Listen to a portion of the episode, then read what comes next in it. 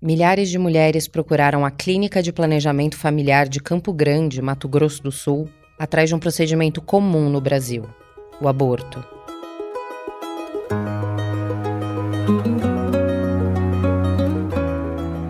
A médica Neide Mota Machado operou por quase 20 anos na clandestinidade, mas não em segredo. Existia um acordo silencioso entre a médica e a sociedade de Campo Grande, até que em 2007 uma operação policial mudou tudo. A polícia apreendeu 9.896 prontuários de pacientes. Eles esmiuçavam duas décadas de atendimento na clínica. Na hora que eu cheguei na delegacia para prestar o depoimento, eu lembro perfeitamente tudo que aconteceu. Eles já começaram a me olhar com outros olhos. Era o começo do maior processo judicial sobre aborto do Brasil. Se a situação de Campo Grande fosse projetada para todo o país, as polícias judiciárias não fariam outra coisa a não ser produzir inquérito contra mulheres pela suposta prática do crime de aborto. A humilhação não pode jamais ser pena. E neste caso que estava acontecendo lá, a pena era, era humilhação.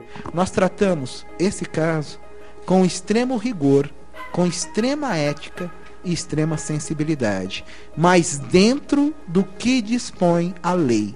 A repercussão do caso foi nacional e chamou a atenção de parlamentares anti-aborto que tinham acabado de se reunir em uma bancada no Congresso. O Brasil estava entrando numa nova era desse debate. O aborto não é, como dizem, um simples assassinato.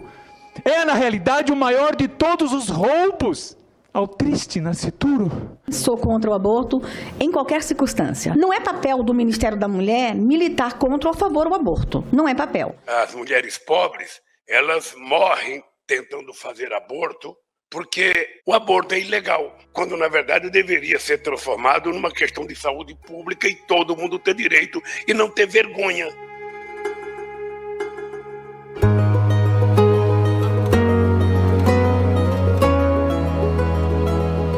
Eu sou Ângela Boldrini. Eu sou Carolina Moraes. E esse é o Caso das 10 Mil um podcast da Folha que conta a história de 10 mil mulheres, de um acordo velado entre uma médica e uma cidade, e de como o aborto virou o centro de uma disputa política no Brasil que dura até hoje. A série estreia nessa quarta, dia 30 de agosto. Você encontra o podcast nos principais tocadores e no site da Folha.